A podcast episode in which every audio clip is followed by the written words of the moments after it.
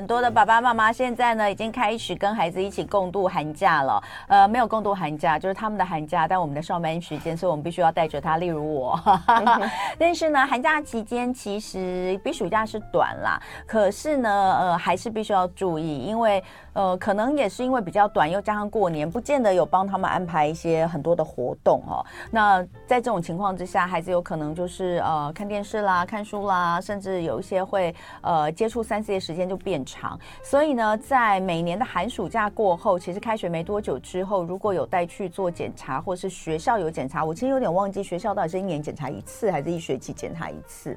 呃，都都都会有，都会有。对，因为反正呢，就是当我们就是呃开学一段时间之后，就收到那个学童不良、视力不良通知单的时候，妈妈就非常的崩溃哦，就会开始疯狂的带小孩去眼科诊所。所以我记得我的一个眼科诊所的医师的朋友也是说，他说哦，一到了就是固定时间，那张单子就会就会来了，就会很多妈妈就带着小朋友就上诊所，就是因为拿那张视力不良通知单。好，所以呢，我们就赶在寒假开始的时候呢，就先来未雨绸缪一下，好不好？告诉大家，在寒假期间能够做些什么，让孩子的视力不要在短时间之内又恶化了。而且这个恶化其实哦，有的时候就是很很让人担心的是，哎，是不是就回不去了？不过现在有很多儿童的近视控制的一些方法，今天一并的请医师来为我们做说明。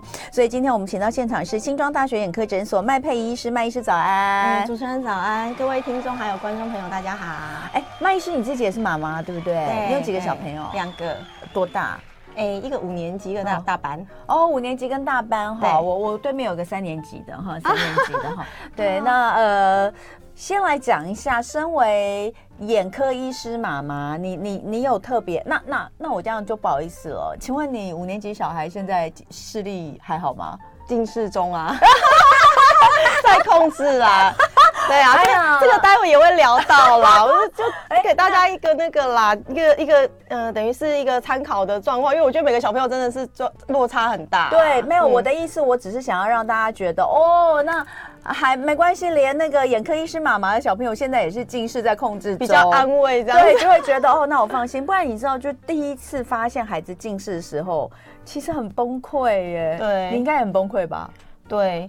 呃，对，其实可以可以先讲一下小孩子的那个，就是因为我两个小朋友嘛，对，小的目前是还没近视啦，正在努力控制中。那那个就是呃，大的是姐姐啦，嗯，那姐姐其实是她是在那个就是呃幼儿园的时候，其实还蛮小，大概是中班的时候，我就突然有一天发现她认得很多的国字，对，然后从那时候开始，他可能是就是。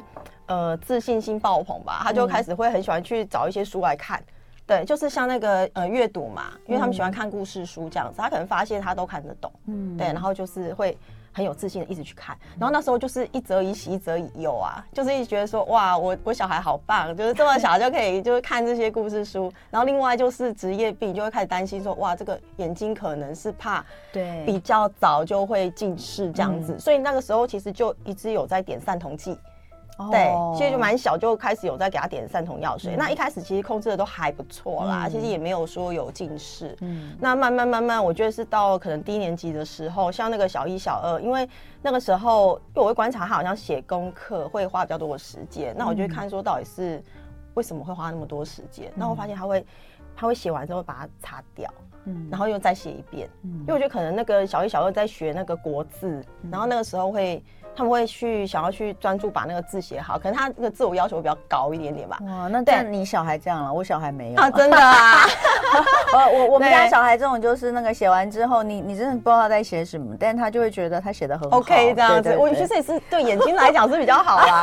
对对啊，就是他就是花了很多时间在写这个啊，然后慢慢可能到那个呃低年级快中年级的时候，我就发现度数跑出来了。嗯，对，然后一开始其实就是我们就是会换治疗方式啊，就是。加浓度，嗯，对，我觉得应该有用过散瞳剂的那个家长应该都会知道，就是它就是有有浓度的不同嘛，然后就增加，可是好像效果有限，因为还是蛮快速的，就就是一发不可收拾这样子，对，然后后来当然就是呃，可能跟他建议起啊，换塑形片什么的，嗯，对对对对，可所以这个就是也用了，到现在是小学五年级，但也用了几种不同的控制方式，对不对？哎、欸，对，目前是以那个软式的日抛，哦，我觉得或许可以放在待会如果有介绍完那个那个就是治疗不同治疗方式，可以再讲。才小学五年级耶，对，他已经开始戴软式日抛，不过这个是比较新的治疗方式了，这几年，对对对对对，所以等一下哦，我们都可以请呃麦医师依照自己的经验哈，再来跟大家分享，同时也是自己的专业。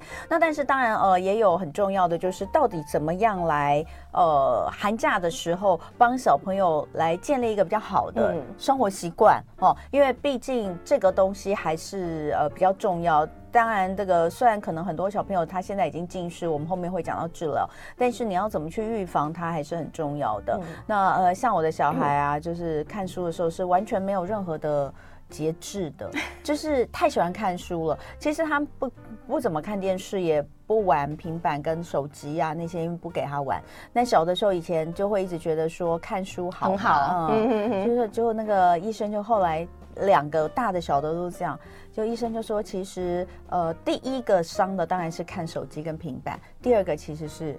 看书，对对，比看电视还严重，没错。因为其实 等一下回来我们继续聊。休息一下。今天礼拜二，亲亲我的宝贝单元，我们来聊聊寒假开始了，怎么样让孩子在这段时间不要短时间的这个近视又加深了哈？呃，今天在现场的是新庄大学眼科诊所麦佩医师。那刚刚我们在讲到说，寒假其实比暑假还好一些啦，我觉得，因为暑假第一个时间长，然后第二个寒假因为刚好有呃过年，其实也会跟亲友。有一起这个聚会可能还好一点，但是哦还是得要注意。像刚刚呃麦医师有讲到，我们刚刚前面有讲到，其实爱看书的孩子哦，你真的是不知道该怎么办。就是说你知道这是好的，但是看书。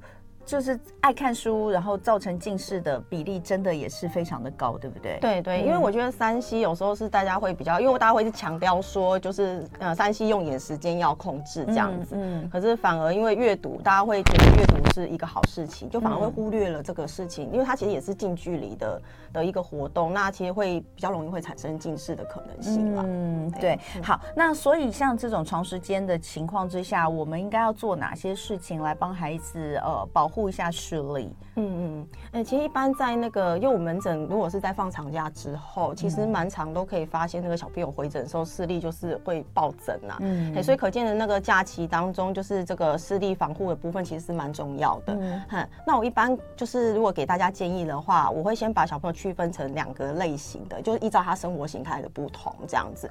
那那第一类型的话，可能是家长他是有时间自己在假期当中去陪伴跟规划，嗯，比如说白天他。可以自己带，或是有长辈可以帮忙这样子。嗯、那另一类型，另一关另一类型就是像双薪家庭的小朋友啦，可能家长要上班这样子。嘿，那如果说是呃第一类型的小朋友的话，你规划当中，如果你可以自行安排的话，会比较建议要遵照我们那个护眼守则去做安排。嗯，其实一般的话，就是近距离的用眼三十分钟的话，要休息十分钟左右这样子。嗯，对，那就是讲到说为什么会有这样子的一个准则。嗯，好，因为我们一般近视用眼三十分钟，休息十分钟，对不对？哎，呱呱，你听到没有？用眼三十分钟，休息十分钟。他每次都是用眼三十分钟，然后数十秒，所以所以数十秒，然后就会说一二三四五六七八九十，好，然后又继续看这样子。对，这不知道是什么，不知道是什么什么谬误，因为可能他爸爸就会说，好，你眼睛闭起来休息十秒钟才可以开始。对，所以不是十秒钟，是十分钟，是十分钟，用眼三十分钟，休息十分钟。对，可是那个休息十分钟到底应该是怎么样的休息？哎，对，你知道之前比如说呃，在写功课。他就说好，我是我我我三十分钟，那我要休息五分钟，好，小孩休息五分钟，然后就跑去看故事书。对，所以这样这样是不对，这样不对嘛？所以那个十分钟休息应该是怎么休息法？十分钟的话，一般最重要是要看远的望远，看远，对对，这样叫望远，就是一般可能两公尺、三公尺以上的距离。嗯，你如果是在家里的话呢，比如说像那个阳台啦，或者是说有大面积的窗户，可以看到，比如说对面的比较大的远的大楼啊，哈，或者是街景，这样是比较理想。那如果 view 很好，那更好啊，就是你如果可以看山、看看那个河流的话，其实这样子对那个眼睛放松是才会比较有效果。它不是说我做完这个。我阅读完，然后我去旁边玩什么乐高，这样子只有心情的放松，没有眼睛的放松。对，尤其是乐高。其实有也也很花眼力，对不对？对对对，很精细，嗯、对对对。所以这个这个就是因为那个十分钟休息，就是一基本上是还蛮重要的啦。真的哈、哦。对对，尽量是要做到，因为如果是可以自己安排的话，你是可以就是。可以就是好好的规划，一般尽量我是建议不要一片空白的那个计划表啦，最好是还是给小朋友就是一个假期当中，比如说他每一天可能早上大概安排怎么样的事情，然后下午怎么样的事情这样子，因为我大部分门诊看到，如果说都是没有规划的，大概就是从早看到晚的电视。嗯，对，或者是从早看到晚故事书这样子啦。嗯，所以就是说还是要帮他们做一个呃寒假计划表，比如说每天早上起来呃做什么事情，做多久，然后休息多久。对对对，然后这个安排就是尽量就是一到三十分钟可以让眼睛休息十分钟，这样子来讲对那个护眼这个部分是会比较理想这样子。另外还有一个就是多多安排一些户外活动，对不对？对对对对。那为什么强调那个户外活动的重要性？因为我们国健署其实它有一个那个口。号啦，它叫做护眼行动的口号，它一般叫做三零一零一二零。那前面那个三零一零讲的就是刚刚那个三十分钟休息十分钟。对对对，那后面那个一百二十，那个一二零是一百二十分钟的意思。一百二十分钟，对对，它是指一天最好可以安排户外活动，就是两小时以上。怎么可能啊？理想的话是这样子。啊 对对对，那为什么户外活动就是对护眼是比较好的哈？这个讲一下，就是一般呢，我们如果在户外活动的时候呢，身体会产生一个物质啦，叫多巴胺这样子。嗯、那多巴胺呢，它可以让那个眼轴增长的速度会减慢，嗯，那近视控制就会比较良好，嗯，嘿，而且在户外活动的时候，其实我们眼睛看的范围其实都很远。就类似像刚刚那个十分钟望远一样啦，就是你可以让眼睛自然的，不不刻意的，其实它就是做到一个那个肌肉的放松。嗯，对，所以其实户外活动相对很重要啦。嗯，如果做得到的话，就是尽量安排一个一天两小时的户外活动啦。嗯，对。哎，那好，那我们想请教一下医生，你怎么安排你小孩的寒假计划？你也要上班，对不对？对，其实我应该是属于我刚刚就是分成两类型的小朋友啦。他应该算是比较呃第二类型，就是那个双薪家庭的小朋友。其实像双性家庭小朋友，就是讲真的是一定要做一个事情，就是要做应对的选择啦。嗯，这也是我今天可以跟大家分享一下。嗯、我会觉得现在那个应对的那个，就是等于是它的那个形态很多。嗯、那比较常见的呢，有一些是上下午，就是你家长你可以自己选上下午去打。那有一些是包周式的，就是它全包，可能包周或是包月的这样子。对。那今天如果是上下午的话呢，我一般是建议不要说整天都是选近距离的。比如说你上午今天如果是选的什么城市课啦，哈，或者是说手作啊，现在有些什么手工艺这一些的，可能下午就会建议换别的，可能是舞蹈啊，或者是球类运动这样子。就是你可能可以自我去帮小朋友做搭配，嗯，好，这样。让他有个远近看东西的一个调节，好，这样会比较理想。嗯，那如果是全包式的，我是建议不是只看那个营队的大纲啦，你可能要看一下他每天的那个行程是什么。对，一般是建议要每一天都有大肢体活动的，对，内容会比较理想。嗯，嘿，因为我觉得有一些那个可能年龄层比较小的孩子，哈，因为我有一个有一个才比较小嘛，我会比较知道这个，因为有一些那个如果是年龄层小的，他一般很多是那个安心班式的照顾，他可能。室内比较多，对。对，所以可能要去看一下，说这个环境上它是不是有嗯，比如说个庭院呐，哈，或者是说附近有没有搭配小公园，那可以让小朋友去做一个活动，是是尽量是每天都有的，嗯，那如果年龄层高一点小朋友的话，现在很多就是会搭运动中心的，或者是说会有请教练哈来来就是跟大家做一些互动，或是球类运动的，好，就是每天它的流程尽量不要是整天在室内近距离的活动，这样子会比较理想。这样子，因为呀、啊，这样讲你就有道理。因为我们以前可能就会觉得说，啊，你多带他去户外活动或是运动，嗯、那呃，他可以对他的视力有帮助。以前只是单纯觉得就把他拉开，嗯、拉开呃这个三 C 产品或是拉开书本。但是现在就是刚刚有讲，其实最新的研究是运动产生的多巴胺，其实会拉长他的那个眼轴的，它就、啊、让眼轴增长速度变慢一点点。对，哦、嘿对，就是让他的眼轴增长速度变慢，嗯、所以它其实是两。的好处啦，对，对，所以这个是呃，麦医师他来跟我们分享他自己怎么去帮孩子规划呃这个寒假期间。那当然，呃，嗯、刚刚我有我有问嘛，哎，我刚问忘记是在私底下问还是在节目上问，我有问呃，麦医师说，那他现在小朋友就五年级那个，因为一开始是散瞳，哎，我我们就来讲一下，对，我那我们就还是以你女儿，哎，你是老大是女儿吗？对对对对对，以你女儿的一个呃。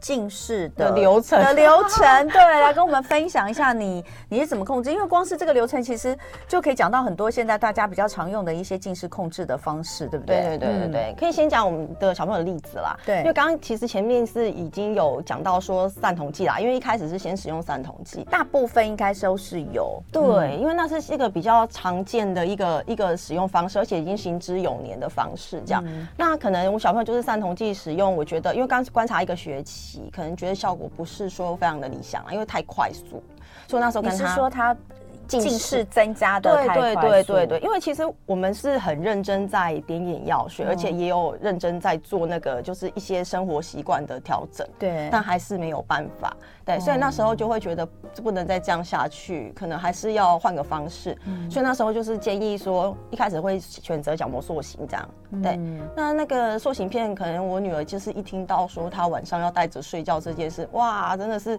无法接受。他那时候几岁？那时候其实差不多九岁哦，三年级吗？对对，三年级就可以开始戴了吗？因为我记得塑形片是有一个年龄的限制，九岁以上。对，其实年纪是刚好差不多。对对对。可是因为他没有办法接受戴着睡觉这些，他就是非常的抗拒，因为他就是喜欢这样翻啊翻啊，就对。有的小朋友他就是习惯，他觉得他这样睡觉才会放松。嗯。对，所以他就跟我说，他绝对不要。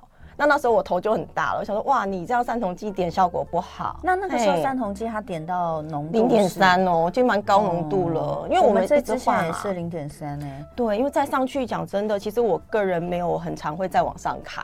对，嘿，因为我觉得那个真的太不舒服。嘿，因为那个畏光很不舒服。我在我如果讲治疗方式会再提一下。好，对，那就是后来这个这个塑形他也不愿意嘛。那当时刚好是那个日抛啦，软式的学童专用日抛刚引进台湾，对对。所以那时候我去听蛮多那个就是相关的演讲，还有就是研究的那个报告这样子。嗯，对，那时候就会觉得说，哎，这个东西或许可以考虑这样给他用这样。那我就跟他讲说，那不然你戴白天的，然后比较软。然后他听了虽然不太能接受，但是起码他愿意尝试，对，所以那时候就是先帮他戴了这个日抛，对。嗯、那因为我个人就是做，如果我要控制他，我会尽量希望做到主啦。其实就是我女儿除了戴那个软式日抛之外，像她还有配那个就是离焦眼镜。戴着的，就是拿上拿下那一种。对对对，我因为我希望让他全天候的控制就对了，因为他那个隐形眼镜它是有一个佩戴时间的，拿下来之后我就让他戴离焦眼镜，然后戴到睡觉，然后到睡觉的时候我就点散瞳。嗯，对，所以我是等于是多管齐下去控制鸡尾酒式的治疗方式。对对对对对，对，就是我虽然说每个每一项它其实研究都是说是有效果的嘛，因为基本上有效果才会推这个东西这样子，市面上才会有。但是如果是就小朋友个人来讲的话，我会觉得以他来讲，我就希望尽量做到足就对了。所以呢，他进，所以这个麦医师没有抱着研究的精神。对对对对对，就研究的话，你就得要实验呐、啊。对，我就是自己的小孩，自己的小孩，你你你怎么会想要对，对拿来实验？对啊。所以说句实在话，呃，你女儿你女儿近视有控制吗？我觉得这样做之后比之前好很多。她那个时候，当你觉得哦，她开始点赞同的时候，大概是多几几度的时候？我他从没近视就开始点了。其实我有从幼儿园，哦、对，对我说、啊、你那时候是点很低的浓度吗？一开始低浓度，然后慢慢就是一直增加嘛。哦、因为我们也是依照那个治疗的 principle，其实就是一般就是低往高在，在在那个尝试。那你进入到你想要给他戴角素，是他大概几度的时候？哎、欸，这个我怕他我讲了他会那个，哦、但是但是但是基本上可以跟大家分享，就是嗯。戴之前可能这个就是半年哈，半年增加就几乎就是可能有一百哦。嗯，那戴之后到现在快两年，就是我有这样治疗方式，大概快两年，目前大概有顶多五十吧。你是说半年跟对对对对对，就是半年跟两年比哦，我觉得其实是有有差距啦。现在你说他戴软式，然后离焦搭配离焦眼镜，再搭配散瞳。这样子，他半年的近视，如果有近视的度数可以控制在五十以内，是这个意思吗？是快两年，快两年的时间，对，快两年加深，对，大概五十度吧以内。对，个人啦。不过我是会觉得这种，其实因为我们门诊在看，讲真的，每个孩子他那个。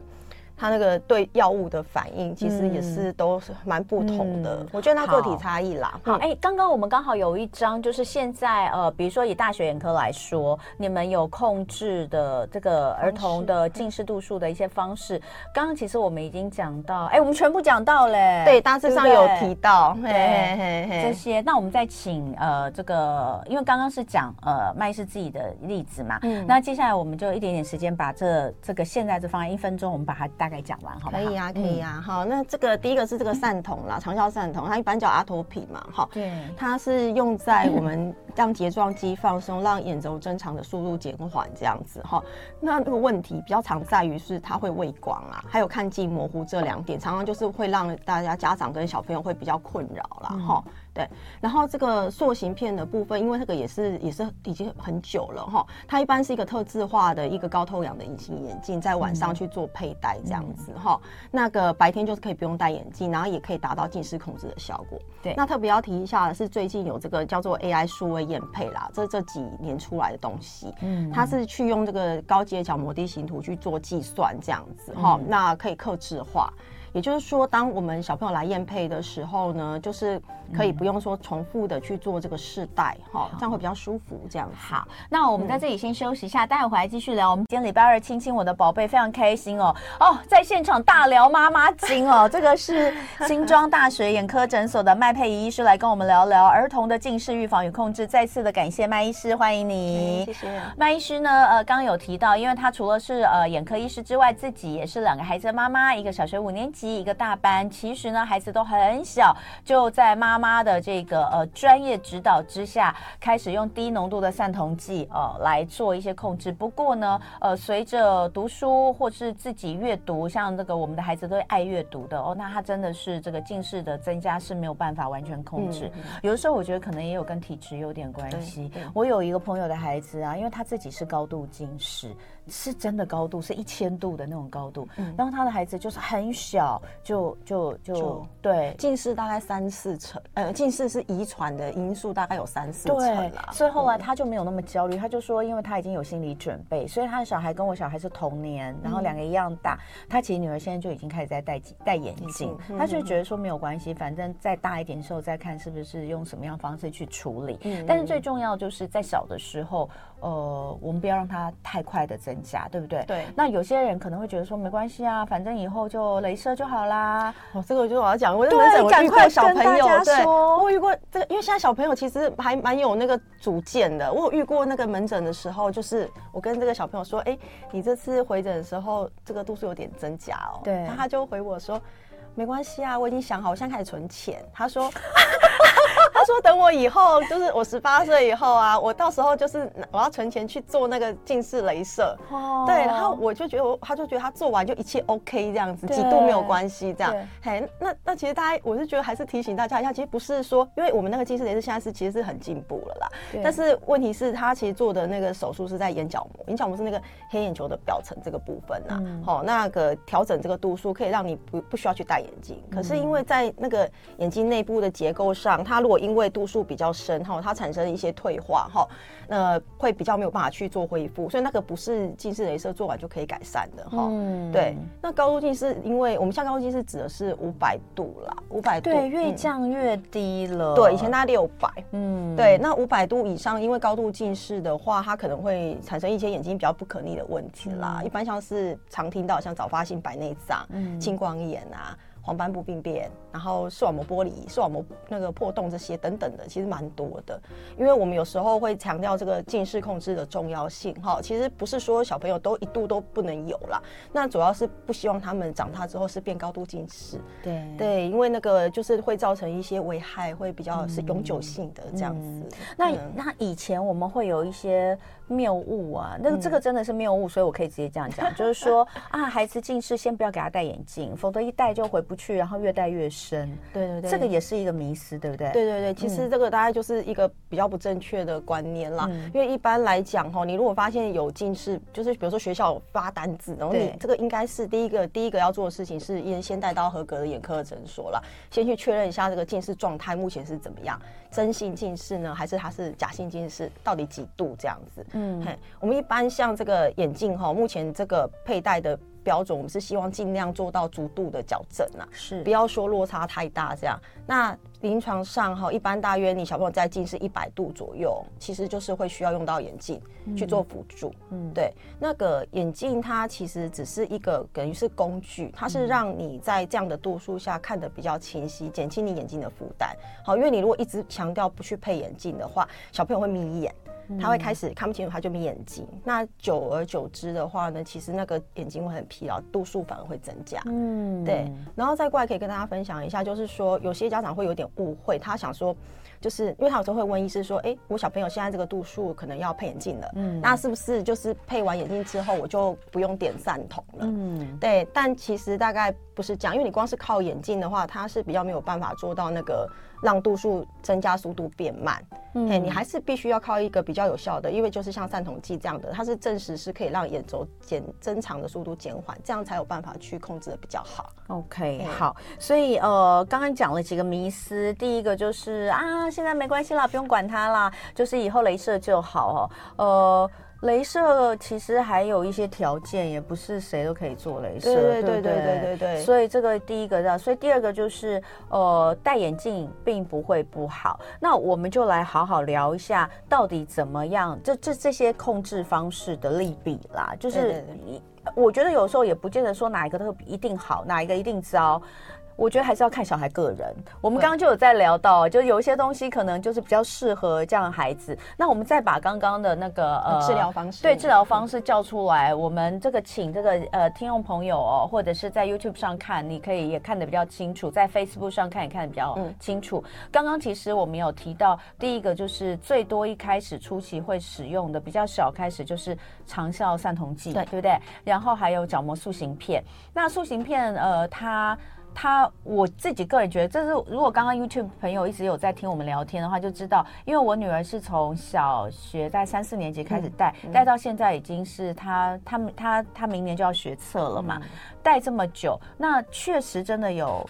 确实真的有这个控制他的度数，因为他他用眼的习惯也是非常不好，然后看书看非常多。那开始有手机比较大，中学之后其实就是看手机一定也多，嗯、但他其实读书的时间真的蛮多。那呃，重点是睡的比较少。嗯、那那个时候我记得是小学三年级的时候，医生就讲，他说哦，他现在这个状况如果你不管他，他毕业的时候。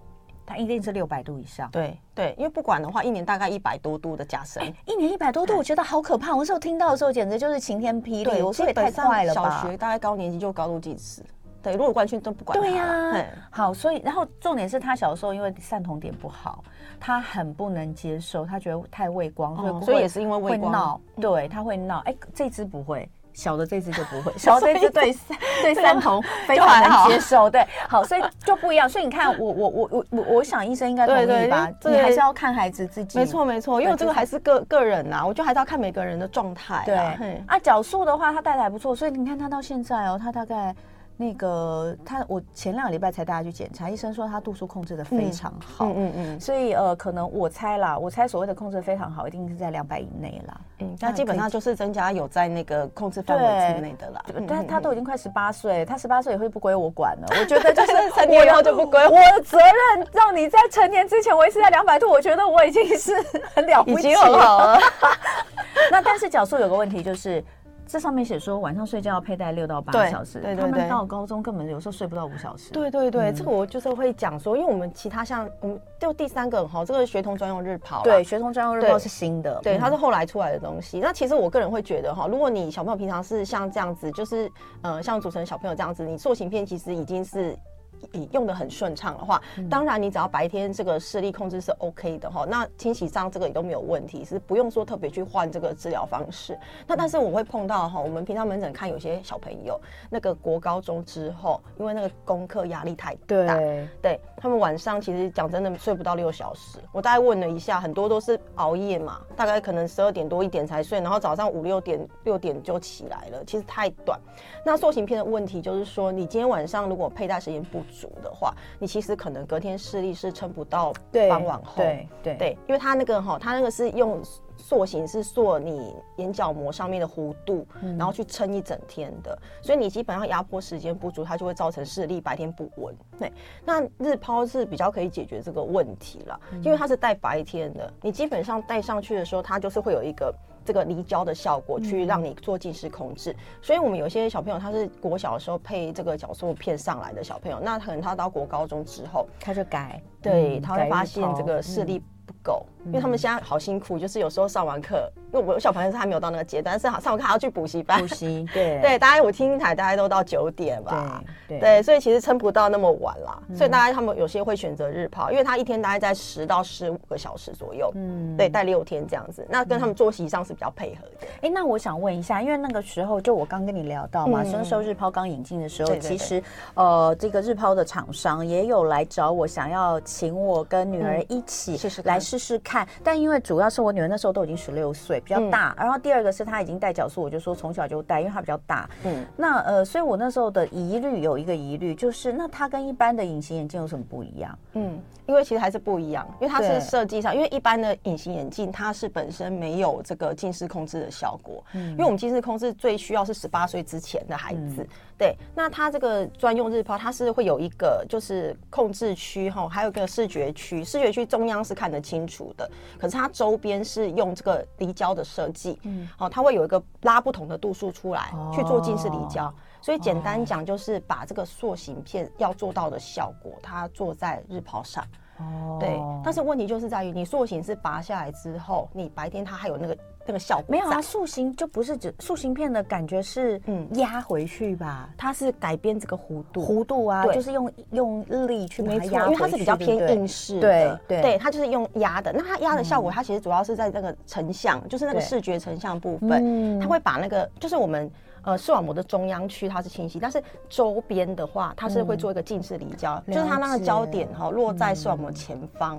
应该就是说，这又跟另外一个叫做周边离焦镜片，我们戴的眼镜也是用这样的效果，对不对？对，其实就是塑形啊，嗯、日抛跟这个周边离焦眼镜，它们的基本上设计的原理是一样的。嗯，它都是因为我们现在研究就是说，你周边如果是用近视离焦的方式，它眼轴可以增加比较慢，嗯，所以大概就是设计在不同的产品上这样子。哎、欸，那我觉得它就像你刚刚说的，嗯、你帮女儿其实是有做搭配使用。对那那其实像我女儿，她戴角膜塑形片，嗯、那还有另外配镜片。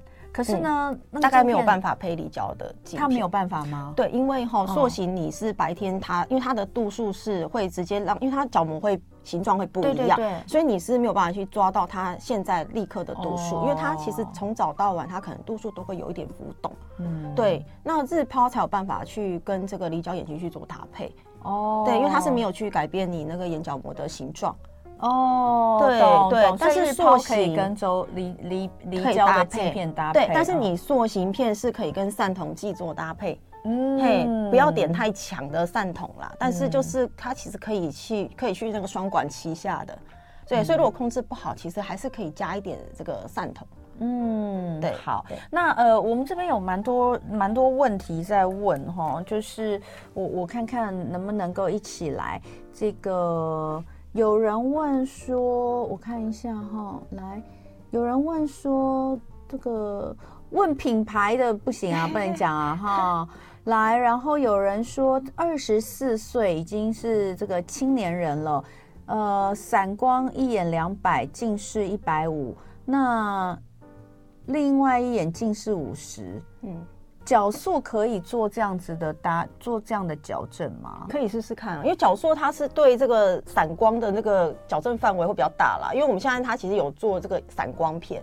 那主要是成人来用的话，哈，因为本身因为它这个价格也不是说很便宜啦，嗯、然后再过来就是说，因为大人其实选择很多，嗯、你基本上不选这个，你还有很多、嗯、像什么硬式隐形眼镜啊，然后戴白天的软式隐形眼镜都可以，嗯，嘿，但是如果要试，其实也是可以的啦，因为它还是有机会达到白天视力清晰。那讲到钱，问一下好了，因为呃日抛的。这个一年，因为日抛它是每天就有以前有戴过隐形眼镜的人就知道，就是差不多那个概念，对不对？哈，那我觉得它，如果你想象的话，它的好处可能比较不容易感染吧。对，因为角塑真的比较容易感染，因为他每天在那边洗，然后小孩又随便洗，洗也不是很干净。嗯，那如果这样搭配的话，如果这样来算的话，两个钱差不多吗？一年？我觉得日抛会贵一些哦，日抛会再贵一些，对对，可能大概一点五倍哦，哦，可以大约啊。好，我们待会回来继续聊哦，欢迎大家也可以问问题。今天在我们现场跟大家一起参与“亲亲我的宝贝”单元来聊儿童视力的是新庄大学呃新庄大学眼科诊所麦佩医师。最后我们来聊两个问题哈，这跟小朋友这也是很多家长想问的问题。第一个就是呃小朋友是小朋友是不是一生下来就有度数啊？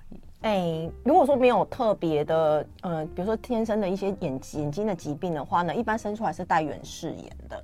哦，你可以看一下那个表格上哈。呃，他这边是，他这是那个呃，等于是国健署的资料啦。对，零到三岁，它是远视储备量的参考哈。零到三岁大概是可以有一一百五十度到两百度远视啦。好羡慕。哎，然后四到六岁的话，一百到两百度的远视。嗯、那照低年级一百度哈，嗯、然后中高年级大概是五十度以上的远视。它是如果说你可以照着这个，那你可能到成年的时候有机会就是不会近视这样子。哦，那怎么可能？那就代表说，嗯，如果说。我们在低年级就小一、小二，我我我儿子是在某一年的哦，小一升小二的暑假，他本来在小一的时候都没有近视，而且还有一点点远视，可能五十度这样。然后呢，在那个暑假，他把那个《哈利波特》看完了，套 一到七，好厚这么厚，全部看完，而且字很小，那个是最初版的哈。嗯，看完之后近视就一百五十度了，对啊。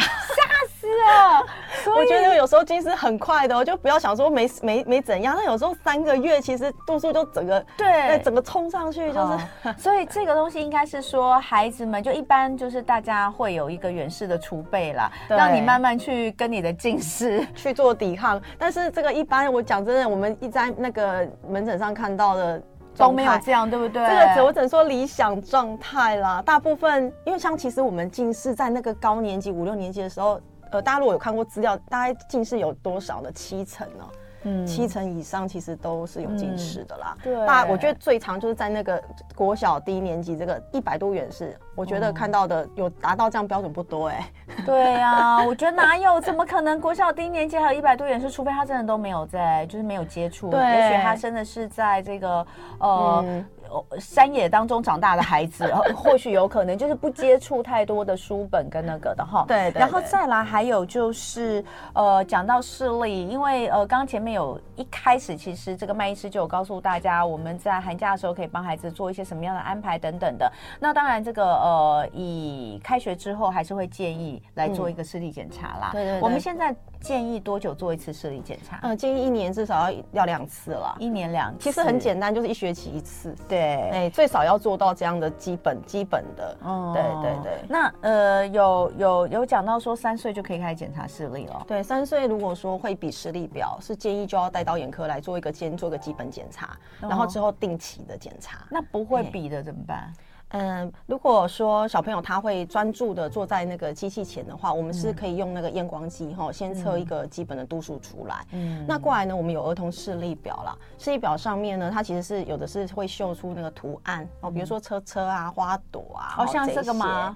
呃，这个这个答案没没有没有秀到，对，对，它就是会有一个像我们在比视力表，但是它出现的东西不是那个那个英文字，它是一个小图案，然后我们小朋友就是会说啊，这是花花啊这样子，哎，它是可以大概去。分辨啦，好，或者是说小孩子有的认知那个阿拉伯数字，嗯，一到九这样子，那他可以修不同数字出来，嗯，对，那也可以做一个简单的测量。